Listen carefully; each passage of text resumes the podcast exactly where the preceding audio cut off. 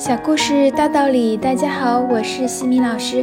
今天和大家分享的是哈佛家训经典小故事。故事的题目是：你必须要有目标。有一对年轻的夫妇，他们有两个孩子，一个叫莎拉，一个叫迈克尔。当莎拉六岁，迈克尔四岁的时候，父母决定为他们养一只小狗。小狗抱回来以后。他们专门聘请了一位驯兽师来训练它。在第一次训练开始之时，训练师问他们：“小狗的目标是什么？”夫妻俩面面相觑，颇感意外。他们一脸迷惑地嘟囔着说：“一只小狗还有什么目标？它的目标当然是当一只狗了。”他们实在想不出，作为一只狗还能够有什么另外的目标。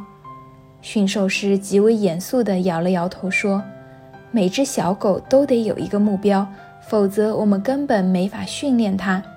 你们是想训练它守门，还是为了和孩子一道玩耍，或者只是作为你们的宠物？我必须知道这些，这就是它的目标。”在驯兽师的精心引导下，这只小狗被成功地训练成了孩子们的好朋友。他可爱的举止、忠诚的品性和敏锐的洞察力，使他成为这个家庭中不可或缺的重要成员。最为重要的是，通过驯兽师，这对夫妇还学会了怎样教育自己的孩子，为他们树立目标。他们的教育最终没有令人失望。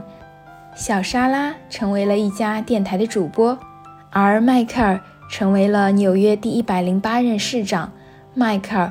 布隆伯格，他们永远都记得驯兽师的那一句话：“一只小狗都要有自己的目标，何况是一个人呢？”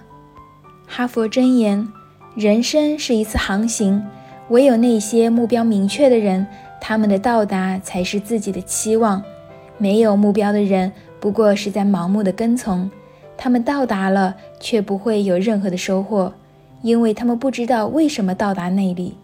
不要把别人的期望当成自己的目标，你有你的方向，沿着你的方向出发前进，你的终点才有意义。每天自问一次：我今日的目标是什么？我今生的目标是什么？没有目标，我们将连一只狗都不如。今天的分享就到这里。如果你喜欢这个小故事，欢迎在评论区给到反馈意见。在节目的最后，西米老师要给大家送福利了。